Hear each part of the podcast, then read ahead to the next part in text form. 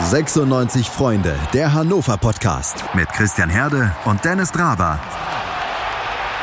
Auf meinsportpodcast.de.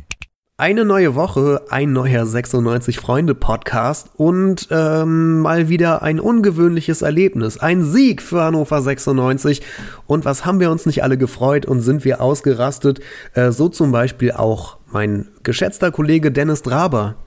Ja, was war das für ein Sieg? Moin an alle Hörer übrigens. Ähm, an diesen Sieg, glaube ich, gegen Fürth werden wir noch Jahre zurückdenken. Ich jetzt übertreib nicht, aber das war schon äh, nicht schlecht.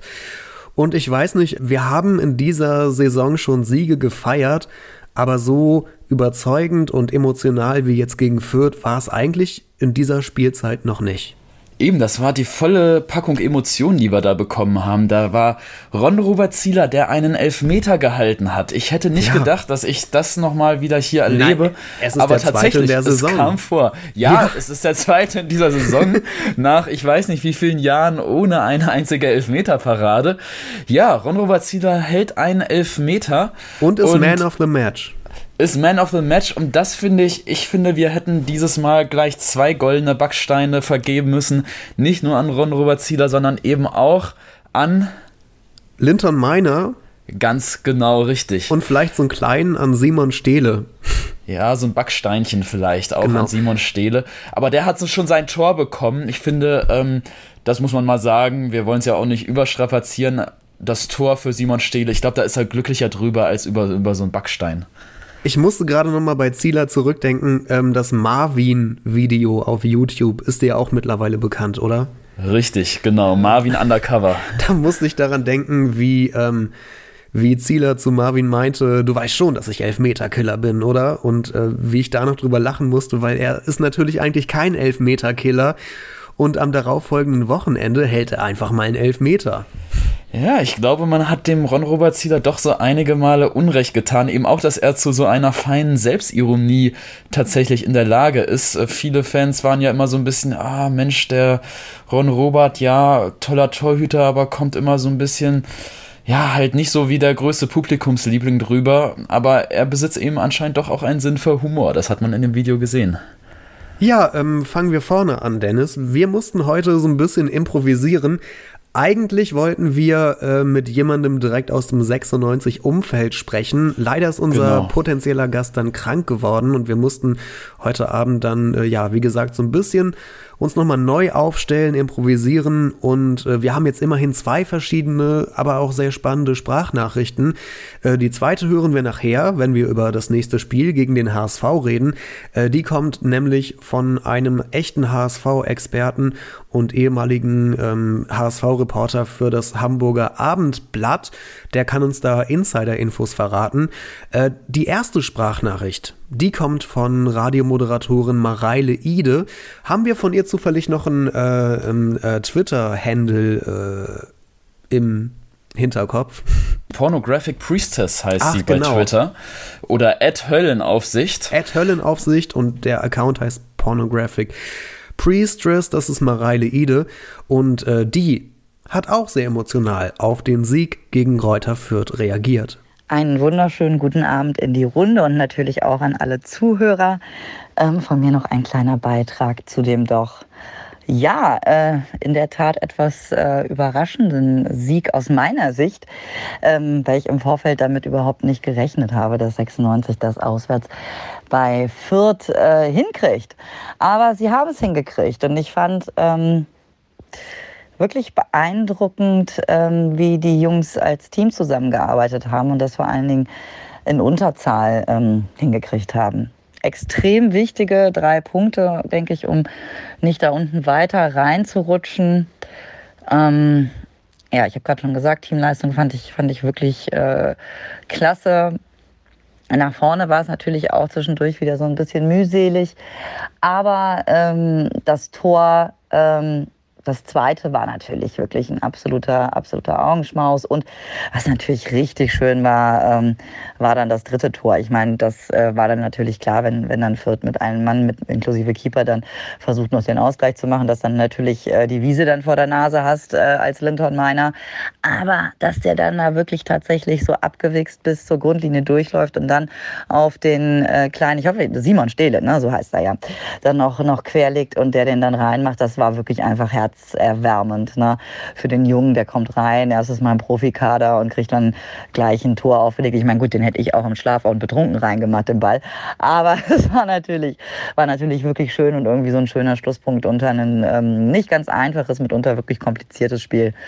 Und äh, ich hoffe, dass die Mannschaft daraus ein bisschen was zieht. Wir wissen ja vor, vor eigenem Publikum, oft ja auch etwas leeren Rängen. Spielt es sicher für 96 nicht so gut und jetzt ähm, denke ich, ähm, kann das aber vielleicht ein bisschen Rückenwind geben vor, äh, für, das, für das nächste Spiel, das ja nun wirklich auch nicht einfach wird. Ja, soweit von mir. Ich hoffe, es geht euch gut allen. Äh, ich wünsche einen schönen Abend, dann schon mal ein schönes Wochenende und viel Spaß beim Fusi, hoffe ich, am Wochenende. Ciao. Dankeschön, Mareile. Wir haben uns sehr gefreut über deine Nachricht und äh, stimmen dir, glaube ich, in allen Punkten zu.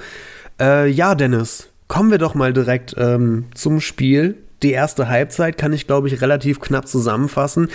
Ähm, es war, war eine ganz engagierte Leistung, aber man hatte halt noch nicht wirklich Torchancen. Und dann kamen Meiner und Haraguchi. Genau, in der 41. Minute, da hatte Haraguchi mit ganz viel Übersicht zu Jung nach rechts gepasst und der hat den Ball dann zu Meiner weitergespielt in die Mitte, der dann den Torabschluss versucht, aber ähm, Fürths Torhüter, der Burchard, der konnte den noch parieren und dann prallte der Ball irgendwie zu Haraguchi und der hat dann so aus ja, halbrechter Position einfach mal trocken raufgehalten und ja, nüchtern zum 0-1 getroffen schönes, ansehnliches Tor. Sich beim Schuss noch also so, so gedreht, das war einfach so richtig abgezockt. Das war richtig abgezockt, wie er das gemacht hat. Und äh, so abgezockt haben wir Haraguchi selten vor dem Tor gesehen. Da war es definitiv der Fall. Ja, man muss tatsächlich sagen, also Haraguchi hat eine enorme Leistungssteigerung in den letzten Spielen unter dem neuen Trainer oder nicht mehr ganz so neuen Trainer Kenan Kutschak hingelegt. Und ähm, ja, man muss auch vielleicht mal ein bisschen so festhalten, Haraguchi, der war ja schon ja, als großer Fehleinkauf verspottet worden hier im Hannover 96 Umfeld. Er hatte ja so den Ruf des zweiten millionenschweren Fehleinkaufs von Horst Held weg, neben Jonathas. Und tatsächlich stellt sich jetzt doch heraus, ähm, er ist es nicht. Er ist gar nicht der 4 Millionen schwere Fehleinkauf, für den ihn so viele gehalten haben. 4,5 Millionen. 4,5. Immer noch ein halber Jonathas, ja. Oh Gott, oh Gott. Eieiei, wir rechnen in komischen Maßeinheiten heute. Aber gut. Zweite Hälfte, die haben wir ähm, nur zu einem geringen Teil zu elf gespielt. Ähm, ich muss gerade noch mal auf die Reihenfolge gucken, wie das war. Ob erst die rote Karte kam oder das äh, äh, 2 zu 0. Ich glaube erst das 2 zu 0, oder? Ja, das ging ja alles da irgendwie Schlag auf Schlag, ne? Das ähm, 0 zu 2 und ähm, Ah, ja, ich hab's jetzt. Erst haben wir die rote Karte gekriegt, ne? Ähm, beim Spielstand von äh, 0 zu 1, also für Hannover 96, gab es Gelb-Rot für Eles, der war schon vorbestraft, hat dann für ein Handspiel in der 62. Minute äh, Gelb-Rot bekommen und tatsächlich muss man jetzt mal sagen, ähm, ja, das war halt eine gelb-rote Karte. Also nach all dem, was äh, Schiedsrichter heutzutage, wo die schon teilweise glattrot für geben, äh, bei irgendwelchen Handspielen, ja, muss man sagen, gelb-rot akzeptiert. Da hätte man so halb noch über eine glattrote für die Verhinderung einer klaren Torchance nachdenken können. Ja, von oder? daher waren wir da gut mit gelb-rot eigentlich bedient. Ja. Da muss man nicht groß, groß rumdiskutieren. Und dann kam eben der Handelfmeter. Aber ganz kurz, ähm, Eles, was macht er da mit seinen Händen? Ich verstehe nicht, was er. Der ist so komisch hochgesprungen und hatte die Hände wirklich absichtlich so neben dem Kopf, um die, um die Körperfläche zu vergrößern, als hätte er vergessen, dass man äh, beim Fußball nicht mit den Händen spielen darf. Das war ganz komisch. Ja, gut, aber da will ich ihm jetzt auch keinen Vorwurf machen. Das ist halt so ein Reflexding. Das ist eine Sekundenbruchteilentscheidung, klar. Genau, Sekundenbruchteil. Wenn ich mich da an das Handspiel erinnere, ähm, von einem Leon Andreasen gegen Köln oder auch in der Fast-Abstiegssaison 2009, 2010, als Hanno Balic diesen Ball da ja einmal so richtig rausgeboxt hatte. Ähm, ja, da ist dieses Handspiel von Eles äh, tatsächlich passiert halt. die Kategorie. So, Zieler hält den Elfmeter und das war ja wirklich der Wendepunkt im Spiel. Ja, man war in Unterzahl, aber wie es auch der Sky-Kommentator, ich meine Holger Pfand war das, gesagt hatte, das Momentum war von da an auf der Seite von Hannover 96. Ja, und Fürths Trainer hat hinterher ja auch auf der Pressekonferenz gesagt, das war der Knackpunkt, dieser verschossene Handelfmeter. Und ähm, das war wirklich knapp. Also Zieler hält ihn ja, lässt ihn aber direkt prallen vor die Füße des äh, Elfmeterschützen und der, ja, muss man so klar sagen, der ballert das Ding einfach mal aus kurzer Distanz richtig rüber. Die zweite Situation, wo Linton Meiner an einem Tor beteiligt war, kam dann in der 70. Spielminute. Er kann sich gut im Mittelfeld durchsetzen und macht dann, äh, äh, schickt dann sehr schön Cedric Teuchert auf halblinker Position auf die Reise. Der geht alleine aufs Tor zu und in dem Moment, wo der gegnerische Abwehrspieler ankommt, schließt er ab und zwar wunderschön ins lange Eck zum 2 zu 0 und da hat er sich auch richtig gefreut.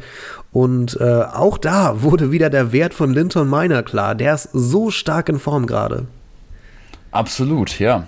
Das war beides wirklich aus dem Lehrbuch. Sowohl der Pass von Miner auf Teuchert als dann auch Teucherts Abschluss selbst. Ähm, das war, ja, Lehrbuch. Ähm, konnte man direkt Grüße an Alexander Kiene, falls er zuhört, beim DFB-Stützpunkt dann einmal im Video zeigen. Stimmt. Äh, wobei dann sag ich, wo wir gerade bei Teuchert sind, ungefähr ab dem Tor hat man aber auch schon ziemlich gemerkt, dass er ganz schön ausgepumpt war.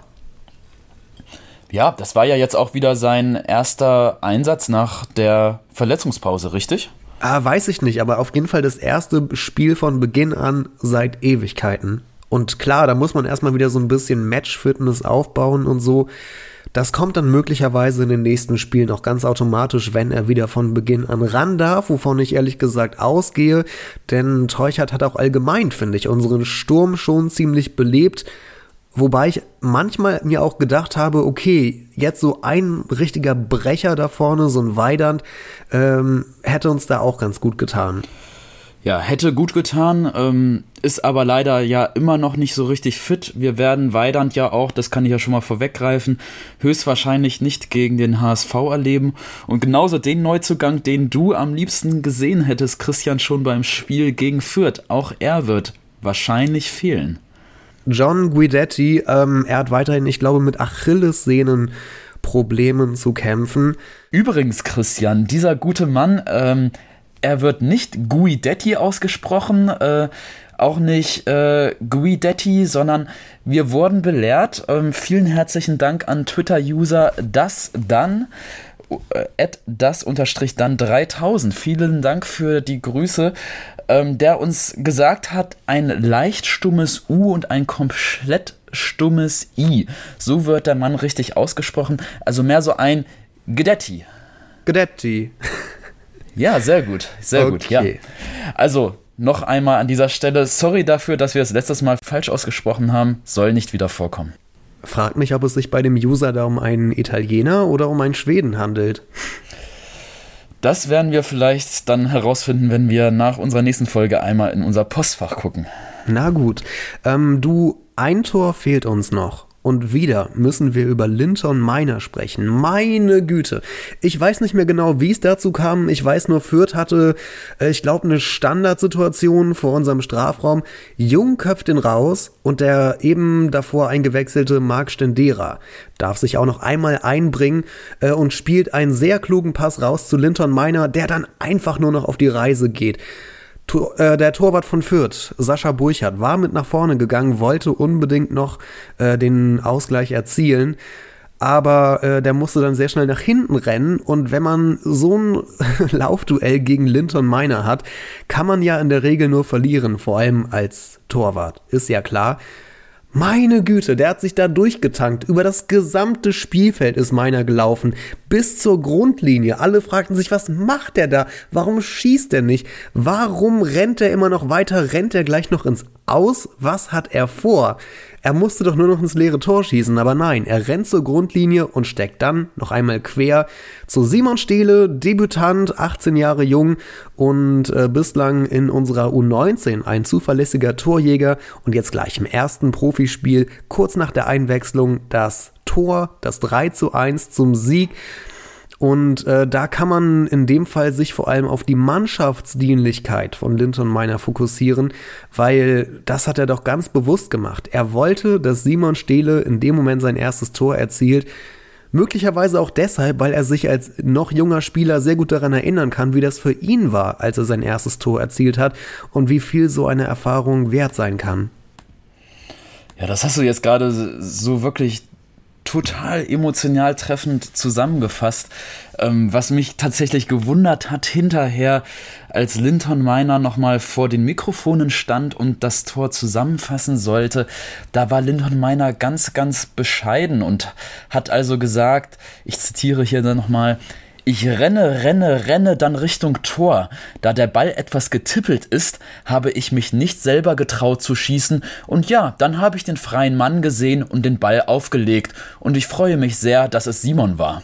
Ja. Er stellt das jetzt also tatsächlich so dar, als hätte er sich gar nicht getraut, da irgendwie den Ball ins leere Tor reinzuschieben, weil der Ball etwas getippelt ist und hat deshalb nur auf äh, Simon Steele äh, quergelegt. Ich glaube, jeder im Stadion hat eigentlich gesehen, dass es nicht so war, dass es eben wirklich absolut selbstlos war von Linton Meiner und dass er dem Simon Steele das Tor schenken wollte. Vor allem nicht getraut, ne? Also wenn es einen Spieler gab auf dem Platz, dem man das Selbstvertrauen definitiv angesehen hat, dann war es Linton Meiner. Äh, das mit dem nicht getraut nehme ich ihm nicht ganz so ab. Ich auch nicht, absolut nicht. Also fast wirkte es ja, als hätte meiner auf den letzten Metern sogar ein bisschen verzögert, nur um dem nachlaufenden Stele noch die Chance zum Torabschluss zu geben. Ja, das Geilste war ja auch äh, dann verzögert, ganz, ganz leicht ist er langsamer geworden und dann als Sascha Burchardt zurückkam und er den gesehen hat, ist er noch einmal in den Turbo, nachdem er diese 70, 80 Meter gelaufen ist, ist er noch einmal in den Turbo, hat die letzten Meter nochmal angezogen und dann quergelegt. Da habe ich mich auch gefragt, boah, wo nimmt er die ganze Kraft her? Wieso? Es ist die sechste Minute der Nachspielzeit. Die 96. Minute. Wie passend. und, äh, und da hat er noch die Power, noch einmal so anzuziehen. Das war richtig, richtig groß. Ja, Wirklich, also allergrößten Respekt und für mich persönlich der Spieler des Spiels, mein Spieler des Spiels, Linton Miner, aber natürlich Ron-Robert Zieler auch mit seinem gehaltenen Handelfmeter vorne mit dabei. Ich finde es übrigens gerade schön, dass wir jetzt gar nicht so viele Worte über den äh, Anschlusstreffer verlieren von Fürth. Das äh, Eigentor von Waldemar Anton ist ein bisschen unglücklich gelaufen, aber ich glaube, da muss man jetzt gar nicht allzu lange noch mehr drüber reden. Nee, ähm, ja, ich, ich wette, es gab auch Fans, die irgendwie das kritisch gesehen haben, als dann der Anton nach dem, nach dem Eigentor irgendwie so direkt gelacht hat und das irgendwie gar nicht so also quasi schlimm zu, zu finden schien. Ähm, aber das ist mir tausendmal lieber, als wenn der mental einbricht, weil der hatte sofort den Kopf wieder oben äh, und dann ist es mir lieber, wenn er kurz drüber lachen kann und dann wieder Vollgas gibt. Und der hat dann ja auch direkt danach seine Mannschaftskollegen angefeuert und da hat man gesehen, okay, das war vielleicht nicht ganz ohne Grund, dass der mal zu unserem Kapitän gemacht wurde, äh, denn so verhält sich ein Führungsspieler. Ich glaube auch dieses Grinsen, das äh, oder dieses Lächeln, was Anton da auf dem Gesicht hatte, das war so ein bisschen eher so das Lächeln über sich selbst, so nach dem Motto, ja, äh, wie doof sah ich denn gerade jetzt aus in dieser Szene? Ich glaube jetzt nicht, das war, also das war eher so ein bisschen, ja, so eine Mischung aus sich selbst ärgern und ja, ein bisschen sich über, über sich selbst lachen können. Ähm, das war jetzt, glaube ich, eher nicht auf die Mannschaft bezogen, sondern einfach eher, wie doof das Eigentor ausgesehen hat. Nein, aber gut, dass er dann nicht mit gesenktem Kopf dasteht und ganz verzweifelt wirkt, sondern ganz bewusst, äh, ja, den Kopf weiter oben hat, kurz drüber lachen kann und dann die Leute wieder anfeuert, weil so äh, will man das sehen. Finde ich persönlich auch. Also man kann absolut zu Recht diese Saison über die Leistung von Waldemar Anton diskutieren, wie man auch schon letzte Saison über die Leistung von Anton diskutieren musste. Ähm, aber an diesem Tor sollte man sich jetzt nicht zu sehr aufhängen. Deshalb einfach mal Schussschicht drunter, diskutieren wir nicht weiter drüber. Ähm, vielleicht noch zwei Aspekte, die ich ansprechen möchte. Der erste, klar, irgendwie ganz witzige Geschichte. Am Ende haben wir mit zwei Innenverteidigern gespielt, die vorher äh, Linksverteidiger und defensives Mittelfeld gespielt haben. Und das auch gar nicht mal so schlecht. Und dann haben Waldemar Anton und Jannis Horn, finde ich, noch sehr ordentlich das Spiel in der Innenverteidigung äh, zu Ende gebracht. Bestätigen damit auch meine Eindrücke aus der Vorbereitung und den letzten Spielen, dass die beiden als Innenverteidiger-Pärchen eigentlich ganz hervorragend zusammenpassen und ich wäre nicht böse, wenn es Horn und Anton äh, gegen den HSV wieder machen. Ja, erstmal muss ich hier sagen, Christian, ähm, das hattest du schon ja tatsächlich vor einigen Wochen gesagt, dass du Horn gerne mal öfters da hinten auch so ein bisschen, ja, hinten links oder auch hinten mittig würdest du ihm auch zutrauen, hast du damals gesagt. Ich habe damals so ein bisschen, ja, dagegen angeredet, habe das für keine gute Idee gehalten. Tatsächlich muss ich jetzt, Stand heute sagen, vielleicht hattest du doch recht. Das höre ich immer gerne. Und der zweite Aspekt, den ich ansprechen wollte, oh, ich krieg's nicht mehr ganz zusammen und ich weiß auch nicht, wo Kindern Kotschak das gesagt hatte. Ich meine in einer Pressekonferenz nach oder vor dem letzten Spiel oder so, äh, wo Kotschak auf jeden Fall sagte, ähm, es gibt gerade immer wieder Rückschläge. Die Kunst ist es, nach jedem wieder aufzustehen. Und wenn wir das machen, dann kann das ja auch äh, was werden. Und genauso ist es ja eigentlich eingetreten. Es gab Rückschläge, es gab ähm, ja das doofe Eigentor, die rote Karte, den Elfmeter. Aber jedes Mal sind in diesem Spiel die 96 Spieler wieder aufgestanden mit breiter Brust und haben weitergekämpft. Und ich finde, das ist so die Unterüberschrift unter diesem Spiel. Ja, damit hast du es eigentlich perfekt zusammengefasst. Da können wir den Blog abschließen. Okay, gleich sprechen wir über das Spiel gegen den HSV. Ähm, interessanter Aspekt. Wir hatten jetzt mehrere Male ein ziemlich leeres Stadion, aber gegen den HSV wird es ausverkauft sein. Was wir von diesem Spiel erwarten können, darüber reden Dennis und ich gleich. 90 Minuten, zwei Teams, pure Emotion. Es geht wieder los. Die Fußball-Bundesliga auf meinsportpodcast.de. Abonniere jetzt deinen Bundesliga-Podcast und sei dabei im Bully Special. Weserfunk. Auf die Zirbelnuss. Füchsle Talk. BV Beben. Unter Flutlicht. Werkskantine am Wasserturm. Und viele mehr. Die Fußball-Bundesliga auf meinsportpodcast.de. Ihr hört 96 Freunde der Hannover Podcast und jetzt reden wir über das Derby. Kleiner HSV gegen großer HSV. Und äh, diesmal ist die Rollenverteilung wieder ganz klar, denn äh, der große HSV steht an der Tabellenspitze, während der kleine HSV gerade erst angefangen hat, sich da unten rauszukämpfen und aktuell auf dem zwölften Platz steht.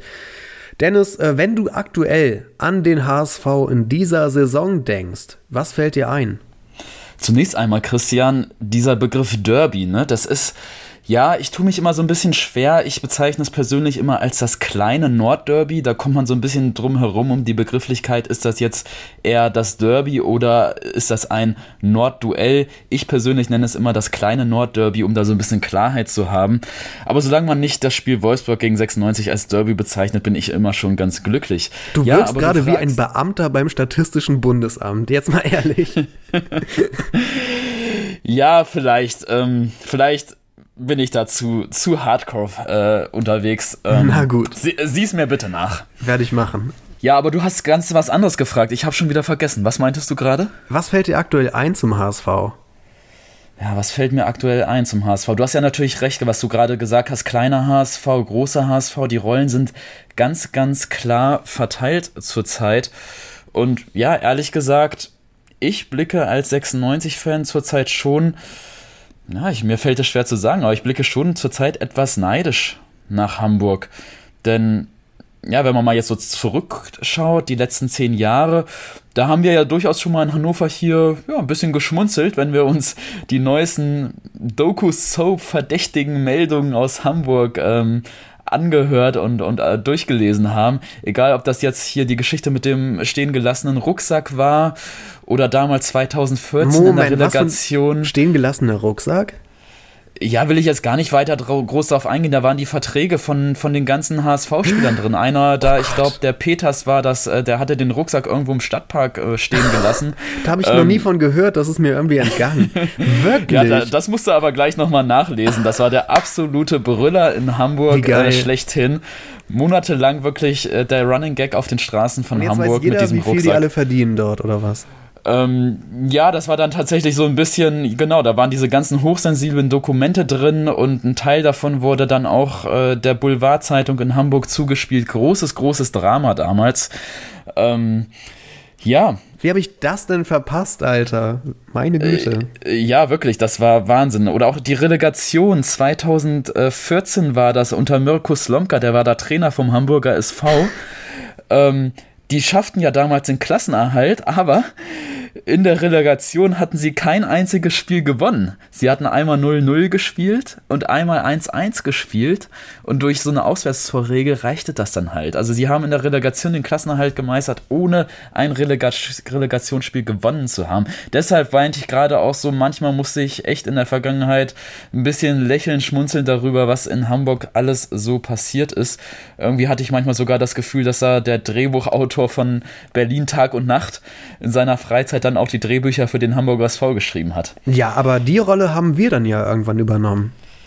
Ja, tatsächlich, genau. Seit einigen Monaten, muss man sagen, sind diese Zeiten vorbei. Ja, im Rückblick gesehen, da kann man eigentlich ziemlich gut drüber streiten, wann genau denn dieser Zeitpunkt eingetreten ist, äh, wann diese Rollen jetzt wieder, hm, ja, kleiner HSV, großer HSV so, so sind, wie sie sind. Also aus hannoverscher Sicht begann der sportliche Niedergang ja dann schon irgendwie ja, ausgerechnet damit, dass Horst Held sich entschloss, äh, den 96-Kader mit wirklich einer Vielzahl an ehemaligen HSV-Hoffnungsträgern aufzufüllen. Ne? Wir erinnern uns, Bobby Wood, jo. Wallace, jo. Nikolai Müller und Thomas Doll, die kamen dann wenige Monate später als Retter in der Not. Matthias Oschalek hat uns leider kein Glück gebracht. Mhm. Und ja, im Prinzip, wir sind ja letzte Saison dann abgestiegen mit äh, fünf Hamburgern, also vier, vier HSV-Spielern im Kader plus eben Thomas Doll. Gut, dass wir endlich mal die Schuld geklärt haben. Ja, da war so viel zu viel Hamburger SV in unserer DNA, glaube ich, damals drin zu dem ja. Zeitpunkt. Ähm, ja, und paradoxer ging es danach ja kaum, wissen wir alles, was dann kam. Mirko Slomka, ausgerechnet der Trainer, der ganz, ganz viel verbrannte Erde hinterlassen hatte, bevor er zum HSV ging. Aber gut, das Kapitel will ich jetzt gar nicht wieder aufreißen. Und deshalb, ähm, ja, deshalb schaue ich gerade so ein bisschen auch neidisch nach Hamburg, weil die natürlich auch nicht nur sportlich viel besser dastehen, sondern sie haben gerade äh, auch professionelle Strukturen aufgebaut in der sportlichen Führung, die uns ja in Hannover gerade komplett fehlen und die der HSV zurzeit hat. Und die haben richtig geile Spieler. Die haben Sonny Kittel, an dem wir angeblich mal dran waren vor der Saison. Ähm, und der in dieser, ja, in dieser Spielzeit echt der Dreh- und Angelpunkt vom HSV ist. Die haben, äh, ach so, elf Tore, fast vergessen. Äh, Lukas Hinterseher mit neun Toren, die haben Bakary Yatta, äh, der auch sehr stark ist. Und äh, ich, was ich auch überraschend fand, das habe ich so noch gar nicht wahrgenommen, Tim Leibold als Linksverteidiger hat elf Vorlagen in dieser Spielzeit. Elf! Kann man das glauben? Das sind richtig krasse Werte. Wow, Wahnsinn, echt. Also, und du vergisst aber auch noch so ein paar, paar andere Spieler wie Adrian den, den Adrian Fein zum Beispiel, ja. ja? Ähm, aber klar, Sonny Kittel mit, mit elf Toren sticht er da schon wahnsinnig raus eben. Und ja, selbst so ein Martin Harnik würde ich zurzeit wieder mit Kusshand auch zurücknehmen. Der hat immerhin es ja auch auf zwei Toren elf Einsätzen gebracht. Und ja, vielleicht ist Martin Harnik ein ganz gutes Stichwort, oder? Für unsere nächste Sprachnachricht? Oh ja, ähm, Dennis, du als Hamburger hast uns eine Sprachnachricht von einem richtigen HSV-Experten besorgt. Um wen handelt es sich da? Es handelt sich um Markus Scholz, Scholle genannt. Das ist der Blogger, der sein Leben wirklich der Hamburger Raute verschrieben hat. Der bloggt auf rautenperle.com rund um die Uhr über den HSV. Hat früher beim Hamburger Abendblatt gearbeitet als HSV-Reporter, also sehr, sehr tief drin in der Materie. Und Scholle war so nett, uns einmal eine längere Sprachnachricht zu schicken, wie er eigentlich das Spiel Hamburger SV gegen Hannover 96 sieht und ja, was da so eigentlich auf uns Hannoveraner zukommen wird. Markus findet ihr bei rautenperle.com und bei Twitter bei Rautenperle. Ja, moin moin und hallo, liebe Freunde des Hannoverschen Sportvereins von 1896 e.V. Mein Name ist Marco Scholz und ich bin ein äh, Journalist aus Hamburg und berichte als HSV-Reporter natürlich über den HSV, über die HSV Fußball AG, so wie wir heißen, wie wir inzwischen heißen. Also treffen hier zwei Vereine aufeinander mit demselben Namen, aber vor allem auch mit demselben Schicksal, denn beide sind wir ja nun leider in der zweiten Liga ein wenig gefangen. Wir haben beide andere Ambitionen. Beide Vereine wollen groß in der ersten Bundesliga dabei sein und ja, sind diesen großen äh, Träumen dann am Ende ein wenig zum Opfer gefallen. Und aktuell sieht es ja bei euch auch ein wenig schwierig aus, dass es dieses Jahr zurückgeht. Also dieses Jahr ist eher relativ unwahrscheinlich, während wir natürlich noch darauf hoffen können.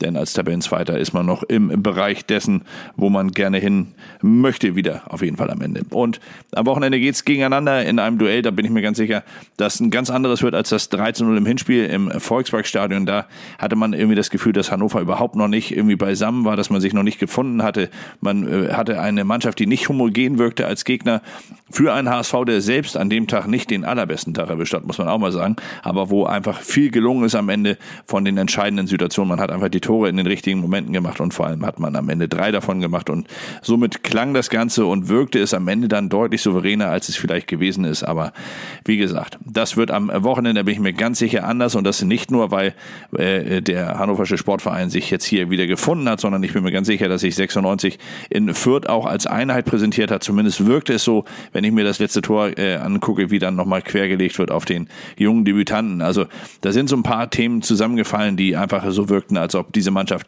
in der Rückrunde offensichtlich begriffen hat, worum es geht. Und beim HSV kann man natürlich auch davon sprechen, dass sich der HSV nochmal verbessert hat. Also es treffen zwei Mannschaften aufeinander, die sehr selbstbewusst sind. Hier in Hamburg vielleicht sogar ein wenig zu selbstbewusst. Zumindest wirkt es manchmal ein wenig so, wenn ich jetzt höre, dass zum Beispiel in den Medien wieder davon berichtet wird, dass der HSV sich nur selbst schlagen kann und dass die Aufstiegswahrscheinlichkeit aktuell bei 88 Prozent liegt. Das erinnert mich so fatal an die vergangene Saison. Da wurde zu einem ähnlichen Zeitpunkt äh, davon gesprochen, dass der HSV zu groß sei für die Liga und parallel dazu dann gab es die Zahl irgendwas mit 90, 92, 96, ich habe keine Ahnung. Irgendeine Prozentzahl auf jeden Fall eine hohe, die dafür sprach, dass der HSV eigentlich schon fast sicher aufgestiegen war und am Ende war alles nichts und genau das ist halt die große Krux an der Nummer. Man muss sich einfach endlich mal wieder auf Fakten beschränken und da haben wir hier in Hamburg natürlich mit Dieter Hecking glaub, den richtigen Mann an der richtigen Stelle, glaube ich, zu behaupten.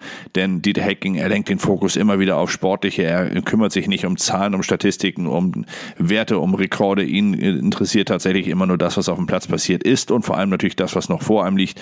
Und darauf fokussiert er alles, auch seine Spieler. Und da hat er natürlich jetzt mit dem Kader, mit der neuen Kaderbreite ein richtiges Faustpfand. Er kann aus dem Vollen schöpfen. Er heizt den Konkurrenzkampf hier in Hamburg immer wieder an. Bobby Wood, den ihr aus Hannover ja auch noch kennt, spielt spielt dabei keine Rolle mehr, der ist eigentlich außen vor.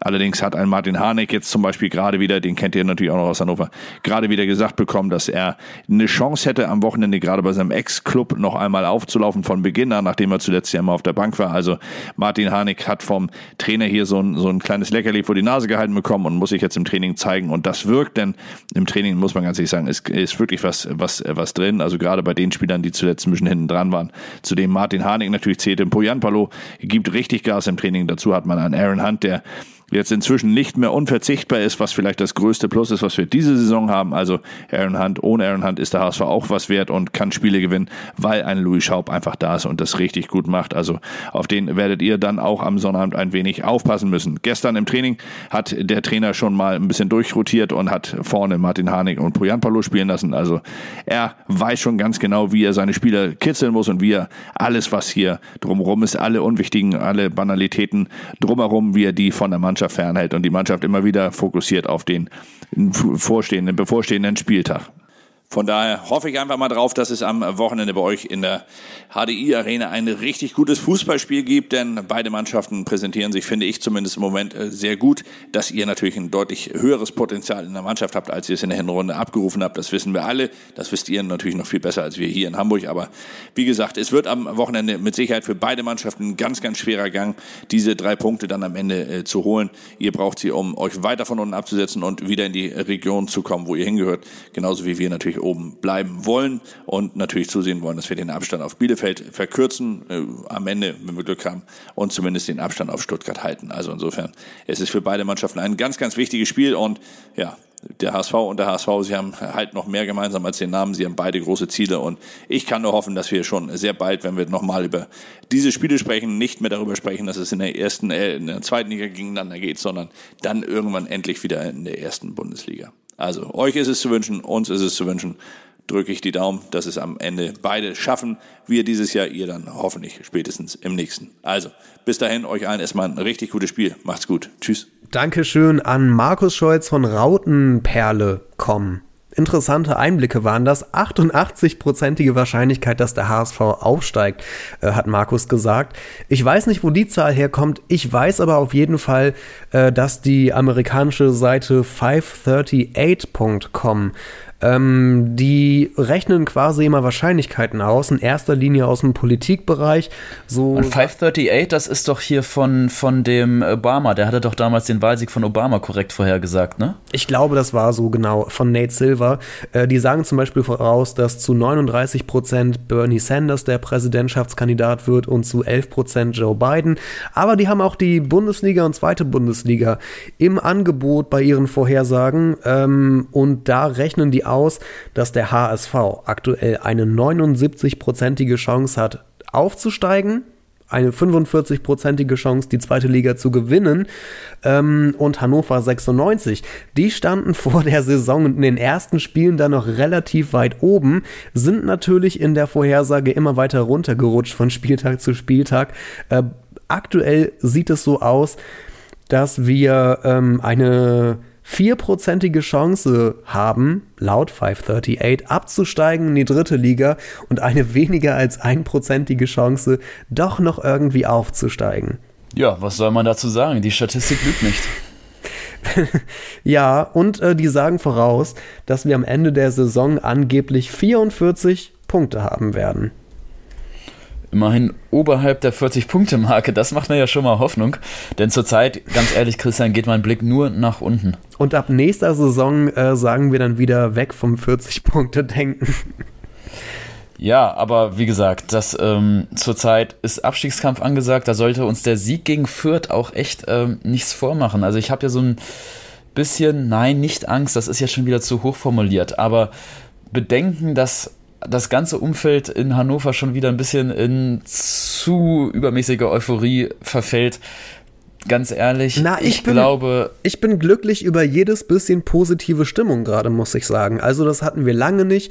Wir haben da in einer langen Phase der miesen Stimmung gesteckt. Und jetzt ist so ein bisschen Hoffnung wieder aufgekommen. Und ähm, ich glaube, wir sind noch nicht so weit, dass alle direkt eine Euphorie ausbrechen und vom Aufstieg träumen. Es ist erstmal so ein bisschen Erleichterung vor allem, glaube ich, dass es doch endlich mal ein bisschen besser läuft. Ja, da hast du natürlich recht und so ein bisschen positive Stimmung. Ich meine, zurzeit ist tatsächlich die Situation in Hannover so, alles, was Hannover 96 macht, äh, wird sarkastisch, zynisch kommentiert und es ist ja auch leider relativ viel Grund immer zur Schadenfreude da. Auch heute wieder die Nachricht, dass äh, gegen Zuba weiter prozessiert wird, weil man eben ähm, ein dass das, das Urteil auf der unteren Gerichtsebene nicht so stehen lassen will. Natürlich laden solche Nachrichten dann irgendwie zu, zu Häme und Schadenfreude ein, was ich persönlich sehr schade finde, weil es eben doch so eine negative Grundstimmung äh, verursacht. Am Ende des Tages sollte man halt immer natürlich kritisch sein dürfen, konstruktiv kritisch auch sein dürfen und man muss es sogar auch sein. Aber ich finde diese Schadenfreude und diese Häme, die ganz in den letzten Wochen und Monaten ganz viel bei Hannover 96 immer mitgeschwungen hat, tut nicht Not. Und deshalb hast du recht, so ein bisschen mal positive Stimmungstupfer, will ich es mal nennen, tun doch der 96-Fanseele gerade ganz gut. Sport für die Ohren. In deinem Podcatcher und auf meinsportpodcast.de. Vielleicht können wir unsere Hoffnungen auch aus der Vergangenheit ziehen. Ich weiß es noch nicht. Ich weiß nur, dass du dir noch mal ein paar Partien ähm, aus den letzten Jahren äh, vor Augen geführt hast und zurückgeblickt hast. Welche Duelle mit dem HSV sind dir denn da in besonderer Erinnerung geblieben? Erstmal für dich die Schätzfrage vorweg, Christian, weil du ja so gut in Geschichte aufgepasst hast. Was denkst du von den letzten fünf Partien gegen den Hamburger SV zu Hause im, in, in unserem Niedersachsenstadion? Wie viele haben wir gewonnen von den letzten fünf? Eine. Eine haben wir verloren, das ist richtig. Wir haben vier Was? gewonnen. Vier aus fünf haben wir zu Hause gewonnen, tatsächlich. Ach, guck mal, da kommt ja nochmal so richtig Hoffnung auf. Meine Güte. Ja, Hoffnung aus der Historie sozusagen. Und wenn ich mal so an meine persönlichen Highlights denke, ich glaube, dieses 3 zu 2, wo Christian Schulz einen unfassbar geilen Fallrückzieher zum 2 zu 2 Ausgleich damals gemacht hat vor der Nordkurve und dann Mike Hanke noch in der Nachspielzeit das 3 zu 2 äh, besorgt hat. Das war wirklich ein Wahnsinnsspiel, an das denke ich immer gerne zurück. Genauso das 5 zu 1. Christian, 5 zu 1 haben wir gewonnen gegen den Hamburger SV und das ist noch gar nicht allzu lange her. Das war, äh, jetzt lass mich mal kurz lügen, im Jahr 2000 2013. Aha. 2013 war das, ja, 2013. Da hatten wir noch diesen Wahnsinnssturm mit Moa Abdelaue, mit Didier Yakunan und mit Mam Juf. Die haben da alle drei gespielt und haben alle drei ihre Tore dazu beigesteuert, zu diesem 5 zu 1 Sieg. Ja, jetzt habe ich es hier gerade nochmal parallel nachgeschlagen. Februar 2013 war das tatsächlich. Und äh, einfach mal, um es für ein bisschen gute Laune, wir sprachen gerade drüber, ich lese es einfach nochmal kurz vor. 1-0 Mam Juf nach Vorlage von Husti. Van der Vaart hatte dann zwischenzeitlich zum 1 zu 1 ausgeglichen. Dann Husti Elfmeter 2 zu 1. Didier Jakonan 3 zu 1. Didier Jakonan 4 zu 1. Und Moa Abdelaue nach Vorbereitung von Ador Sobjek zum 5 zu 1 entstand. Wahnsinnsspiel gewesen. Äh, großartige Stimmung. Ähm, das hat richtig Spaß gemacht. Und ein Jahr darauf gab es auch noch ein interessantes Spiel. Ähm, du hörst mir noch zu, Christian, jetzt ja. in meiner äh, Geschichtsstunde hier? Oder ja, nicht nur das 5 zu 1, sondern auch Saison darauf haben wir gewonnen gegen den HSV zu Hause. Und zwar haben wir da gewonnen gegen Mirko Slomka.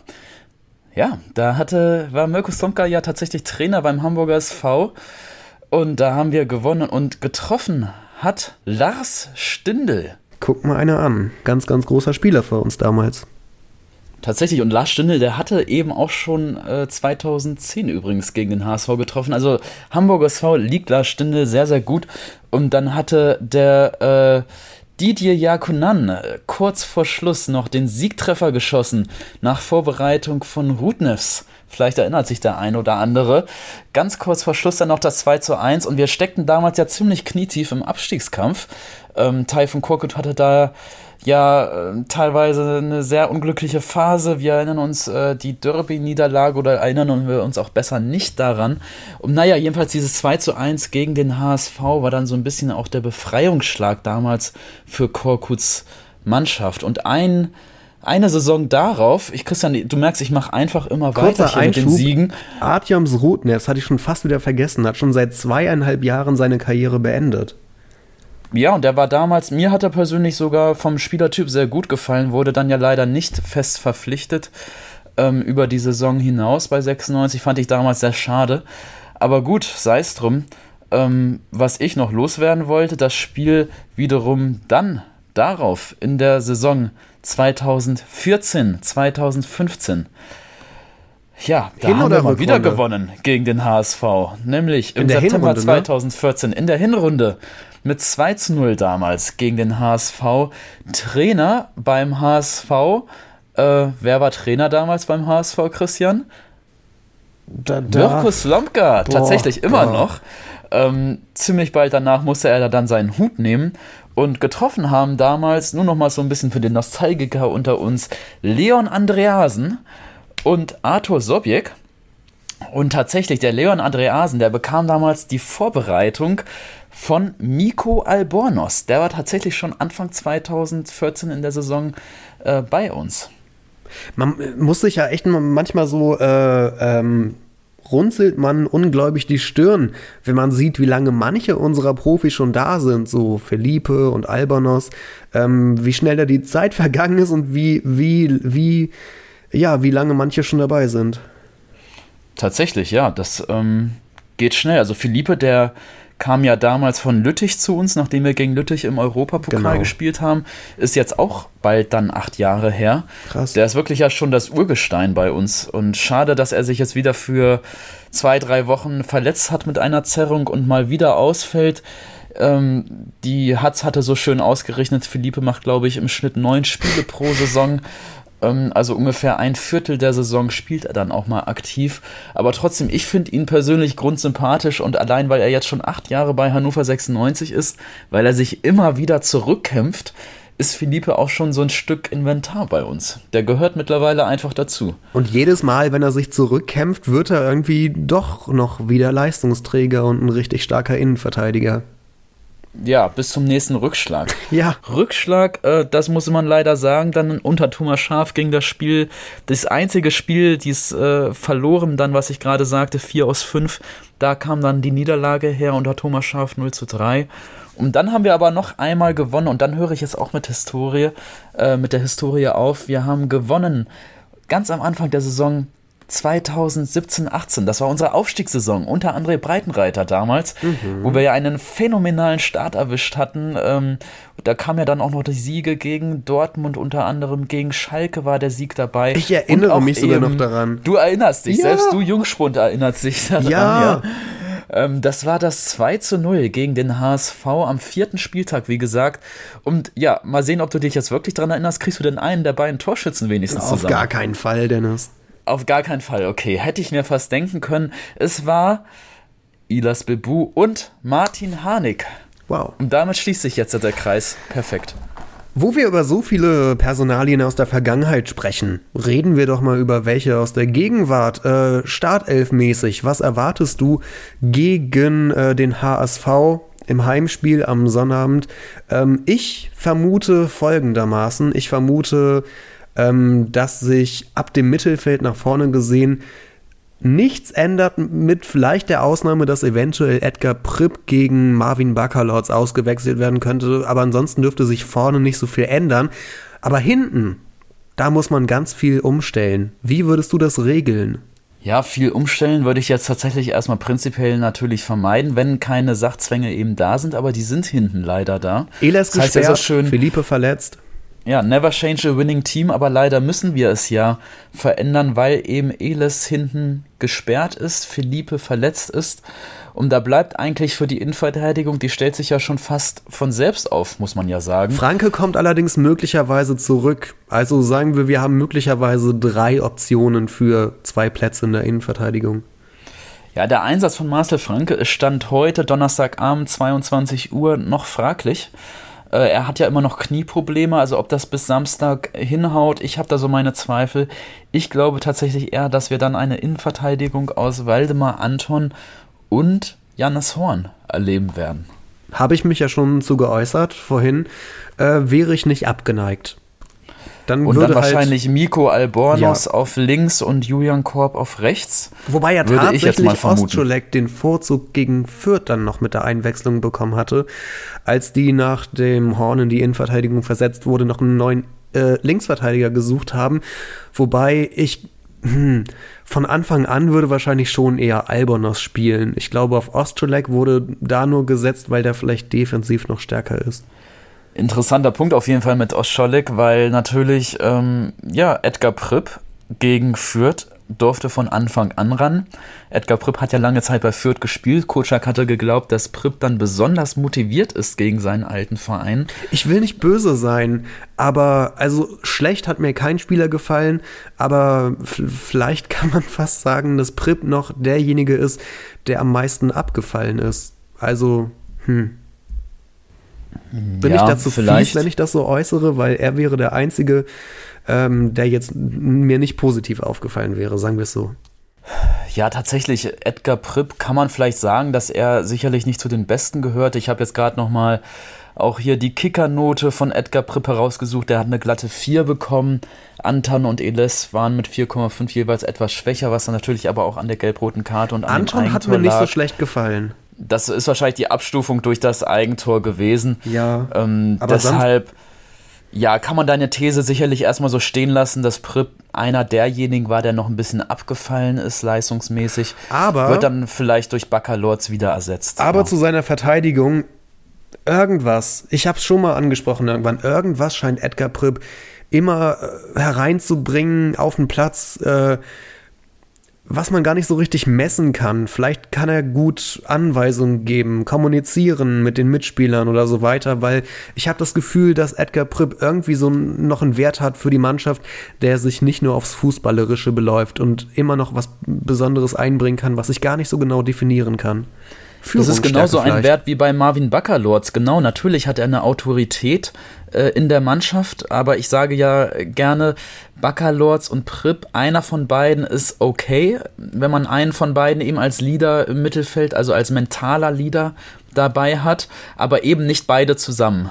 Möglicherweise sogar notwendig, nicht nur okay. Möglicherweise sogar notwendig, ja. Das sind halt äh, Prip oder Bakalos, das sind eben Spieler mit einem Standing in der Mannschaft, in der Kabine. Aber natürlich sind beide nicht äh, die besten Fußballer und du musst vielleicht sogar einen von beiden spielen lassen in unserem aktuellen Kader.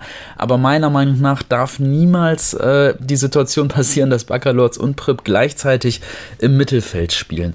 Deshalb, wie gesagt, wenn Prip gegen Bakalos ausgetauscht wird, wäre ich fein damit. Wenn Prip weiter spielen darf, weil er gegen Fürth eine ordentliche Partie gemacht hatte, bin ich auch okay mit, aber nur nicht beide zusammen. Ich würde ja eigentlich ganz gerne auch nochmal schauen, ähm, ja, Marc Stendera, ne? Hatte schon ein paar ordentliche Momente bei uns. Äh, ich würde mich freuen, wenn der mal wieder von Anfang an spielen würde, aber halt ehrlich gesagt auch nur dann, wenn da eine ordentliche Leistung bei rauskommt. Klar, Marc Stendera ist tatsächlich zurzeit das Luxusproblem, was wir haben. Also auch ja. gegen Fürth wurde er ja erst in der Nachspielzeit in der 92. Minute eingewechselt, ganz spät also. Und das, obwohl Stendera ja wirklich fit ist und in Form ist. Ich erinnere mich an äh, unsere, unser Hinrundenfazit, da hatte uns Runner Tobi noch berichtet, dass Stendera im Sprint beim Training äh, ganz, ganz vorne mit dabei gewesen ist was, glaube ich, niemand erwartet hätte. Deshalb, äh, Stendera hat ja auch körperlich sehr an sich gearbeitet, hat ordentlich abgespeckt über die Winterpause und ist jetzt wirklich bei den 100% Fitness, äh, die er am Anfang der Saison noch nicht hatte. Deshalb absolutes Luxusproblem, dass Stendera zurzeit keinen Stammplatz inne hat. Eins der wenigen Luxusprobleme, ehrlich gesagt, die wir zurzeit haben. Dennis, ich würde sagen, wir haben äh, einiges besprochen, einige Eindrücke. An der Stelle noch mal natürlich vielen Dank für die Sprachnachrichten von Mareile Ide und Markus Scholz. Vielleicht sind wir beim Chip angekommen. Vielleicht sollten wir äh, jetzt einfach mal ähm, Hellseher spielen und sagen, was wir erwarten. Tja, 4 aus 5 ist die Bilanz der letzten fünf Spiele. Macht mich fast optimistisch. Ja, ich finde auch, ähm, 5 aus 6 hört sich auch nicht so schlecht an. Nö. Deshalb ähm, ist es vermessen, auf einen Heimsieg zu tippen in der derzeitigen Lage bei Hannover 96? Äh, nee, also ist halt fast schon wieder realistisch geworden. Also leicht. Naja, realistisch nein, jetzt nein, vielleicht. Ich meine, nicht. leicht wird es nicht, aber es ist wieder im Bereich des Möglichen. Ich finde sehr, sehr spannend, was ähm, Scholle, also Markus Scholz, uns berichtet hatte in seiner Sprachnachricht, dass die Stimmung beim HSV vielleicht sogar etwas zu gut ist, dass sie sich vielleicht in Selbstsicherheit wiegen. Das hatte er ja einmal kurz angesprochen. Das finde ich ähm, sehr interessante, sehr interessanten äh, Bericht sozusagen aus Hamburg äh, vor Ort von Markus und das ist vielleicht dann auch so die Chance, die wir haben, dass der große, dass der vermeintlich große HSV jetzt denkt, ja, die putzen wir doch einfach munter weg. Gegen Hannover 96 haben wir den Auswärtssieg doch locker in der Tasche. Dass das vielleicht nicht der Fall ist. Und wir haben anscheinend den Teamgeist gerade auf unserer Seite, wenn man sich die Aktion von Linton Miner anschaut. Das wird auch etwas in der Mannschaft nochmal geweckt haben. Ähm, deshalb, das könnte das Momentum für uns tatsächlich sein, dass wir gerade einen aufkeimenden oder einen, einen enger zusammenwachsenden Teamgeist, Mannschaftsgeist haben und dass der HSV vielleicht ja mit einer ordentlichen Portion Selbstüberschätzung in diese Partie geht. Nichtsdestotrotz, ein Sieg wäre wirklich eine Sensation. Ich tippe ihn jetzt trotzdem mal. 2 zu 1 für Hannover 96. Ja, vielleicht ist es genau der Moment, den man braucht, um einen Heimsieg gegen den HSV einzufahren. Äh, vielleicht hat sich das jetzt vom Schicksal her genauso hingebogen, dass es äh, jetzt möglich ist mit dem jeweiligen Momentum der Mannschaften. Ähm, hm, ich tippe ein 3 zu 1 so wie gegen Fürth. Und äh, wenn das so kommt, wird es auch so zustande kommen äh, wie gegen Fürth, glaube ich. Äh, nämlich, dass es lange Zeit auf der Kippe steht und irgendwann spät kommt dann noch das 3-1 für 96. Ähm, so stelle ich mir den idealen Spielverlauf vor und tippe deshalb ein 3 zu 1. Mit beiden Ergebnissen kann ich gut leben. Übrigens, jetzt muss ich doch noch mal historisch werden. Erinnerst du dich an das vielleicht schönste Tor der letzten, ja, 10, 15 Jahre gegen Hamburg zu Hause. Wer es geschossen hat. War es Jan Schlaudraff mit der Ecke? Jan Schlaudraff mit der Ecke, die er direkt Volley genommen hatte. Ähm, ein Wahnsinns, ein Wahnsinnsbrett, wirklich. Da denke ich genauso gern dran zurück wie an den Fallrückzieher von Christian Schulz. Oder den wirklich von zwei. Tore. Aber das war Bitte? nicht HSV, Entschuldigung. Ich habe gerade allgemein an die größten äh, Tormomente von 96 gedacht und äh, ja, habe mich kurz aus dem Konzept bringen lassen. Äh, Welchen, welchen äh, Fallrückzieher hattest du gerade gesagt? Von Was Husti, meintest du? ich glaube gegen Werder Bremen, äh, auch in der Nachspielzeit, äh, Fallrückzieher und wo er dann doppelgelb gesehen hat fürs Feiern. Gut. Ist ja auch äh, gegen einen Nordclub. Ja. Ähm, wobei ich finde schon, da muss man einen Unterschied machen zwischen den Hamburger SV und zwischen Werder Bremen. Aber sei es drum. Findest du? Ich weiß nicht, was Mareile dazu sagen würde, als ja fast schon Bremerin, zumindest arbeitsmäßig. Das kann sie uns ja vielleicht mal in der nächsten Sprachnachricht dann erzählen. Nichtsdestotrotz, wie gesagt, 2-1 mein Tipp. Vielleicht sehen wir wieder ein schönes Tor. Irgendwie die Spiele gegen den HSV laden offenbar zu schönen Toren ein. Schulz und Schlaudraff waren es das letzte Mal. Haben wir jetzt gerade einen Spieler da mit SCH irgendwie vorne im Kader noch? nee, aber wir haben einen richtig starken Linton Miner, dem ich aktuell alles zutraue. Aber Simon Stehle, das äh, ist zwar nicht SCH, aber das hört sich zumindest ausgesprochen so an. Das oder vielleicht doch Marc Stendera. Eins von beiden kann vielleicht dann doch Wahrheit werden. Aber bevor ich jetzt zu sehr abgleite, ich wünsche mir auf jeden Fall ein richtig, richtig schönes, faires Spiel gegen unsere Freunde aus Hamburg. Es sind immer Highlights, die Spiele. HSV gegen HSV. Vielleicht ertönt ja auch mal wieder ein Wechselgesang zwischen den äh, beiden Bühnen, zwischen Südtribüne und Nordkurve. Auf jeden Fall, ihr Hörer da draußen, ein schönes Spiel an alle, die ihr im Stadion seid. Und lasst es uns genießen und vielleicht ja sogar drei Punkte erleben. Ja, man muss es nochmal sagen, ausverkauft. Ich glaube, da wird eine richtig geile Stimmung herrschen. Und wenn es richtig läuft, dann kann es der Anfang von etwas Größerem werden. Aber jetzt komme ich schon wieder ins Träumen. Ich wollte gerade sagen, du denkst jetzt schon wieder für meinen Geschmack viel zu groß. Wie Aber gesagt, wir, stehen, wir stehen doch so ein wenig am Scheideweg und äh, Fürth war so ein Knackpunkt und jetzt gegen den HSV ist nochmal so ein entscheidendes Spiel und äh, das kann den weiteren Saisonverlauf echt stark beeinflussen. Schauen wir mal, wie der Kaiser sagen würde. Auf jeden Fall ein schönes Spiel und bis bald. Da kann ich mich nur anschließen. Wir hören uns äh, in der nächsten Woche wieder. Und jetzt blicke ich mal sehr gespannt auf das Spiel am Samstag um 13 Uhr gegen den HSV. Wir hören uns beim nächsten Mal. Macht's gut. Tschüss. 96 Freunde, der Hannover Podcast mit Christian Herde und Dennis Draber. Auf meinsportpodcast.de